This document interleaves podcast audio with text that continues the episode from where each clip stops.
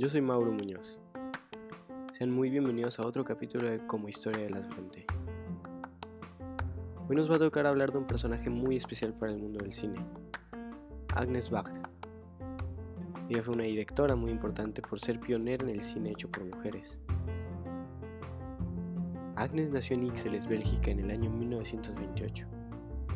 Estudió historia del arte para luego volverse fotógrafa pero se dio cuenta que la fotografía no era lo que quería hacer, ella quería hacer cine.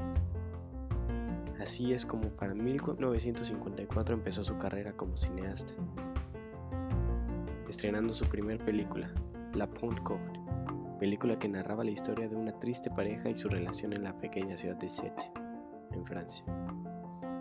Como ya mencioné, Bagda fue pionera en todo este asunto de las mujeres haciendo cine. Pero no solo eso, ella les abrió las puertas la posibilidad de hacer cine a muchas mujeres. Y no solo hacer cine como tal.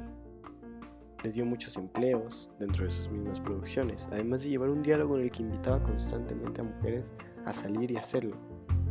Hay una cita que ella dijo que me gustaría este, mencionar, que decía, salgan de las cocinas, de sus casas, háganse de las herramientas para hacer cine. Es claro cómo las invita o sea, quiere romper este estereotipo de que la mujer pertenece en la cocina, a la casa y les dice, háganse el recurso necesario para hacer cine. Muy importante para el movimiento feminista en la época en la que la mujer no era considerada para casi nada. Ella realizó un vasto número de películas con tramas feministas, claro, siempre con tintes y un carácter realista y social. No solo hizo películas, también hizo documentales, videoinstalaciones, de las cuales algunas fueron reconocidas a grandes premios.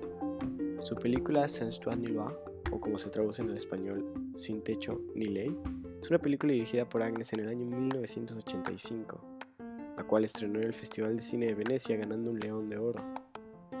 Sin Techo ni Ley es considerada la pieza maestra de la directora. En ella nos cuenta la historia de una joven, Mona, que nada más iniciada la película nos la presentan muerta, y por medio de una técnica muy buena para el cine, regresan al pasado para contarnos qué es lo que nos llevó hasta ese punto. Ella trata de esconderse de la ley mientras se tiene que enfrentar otros problemas como el hambre, otras personas sin hogar, muchísimas cosas hasta llegar al punto en el que la película inicia. Ella tirada en una zanja bajo la nieve. Una fuerte trama con tintes feministas por donde uno quiere verla, quiera verla.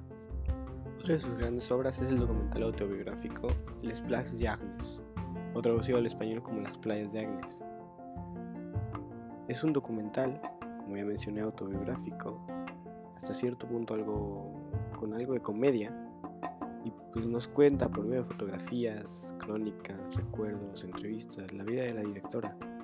Esta película estrenada en 2008 fue ganadora del premio César, el cual es equivalente al Oscar en Francia, entregado por la Academia Francesa. Ella perteneció a la Nouvelle Vague, y digo, de alguna manera es el término que se le dio al grupo de cineastas que surgió en Francia a finales de los años 50. Es muy importante ya que, pues bueno, consideraron una mujer dentro del grupo de cineastas más importante de los años, bueno, de los finales de los años 50, inicios de los 60. Un paso muy interesante que probablemente en esos años solo una persona como Agnes hubiera podido conseguir. La trascendencia de la carrera de Agnes es muy importante.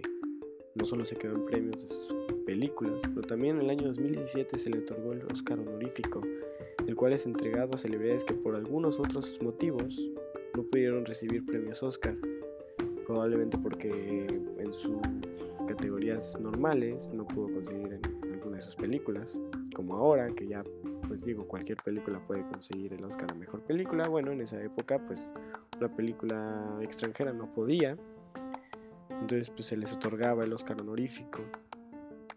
Pero bueno, desafortunadamente Agnes Bagda falleció el año pasado, 2019, en París. Si algo es claro es que el mundo perdió una grande del cine. Y bueno, claro que podríamos seguir y seguir hablando de Agnes, sus películas, todo. Pero pues si algo es importante, algo que es claro, es la trascendencia de Agnes en el cine moderno. Hoy en día, si no es perfecto por la creencia de que la mujer no puede hacer arte, muchas mujeres hacen cine, dirigen, escriben, trabajan en la industria. Y eso es en parte gracias a Agnes, la cual inició toda esa posibilidad. El cine de Agnes es muy recomendable, hoy solo les hablamos de dos películas y mencionamos brevemente su primer película, pero Bagdad tiene todo un repertorio con excelentes obras las cuales invitamos a ver a cualquiera que nos escuche. Eso sería todo de mi parte para como historia de las Bronte, pero no olviden que hay más. Hay muchas mujeres en el mundo del arte de las cuales se pueden enterar con nosotros. Si quieren saber un poco de sus vidas, sus obras y demás, como Historia de las Brontes es el lugar correcto.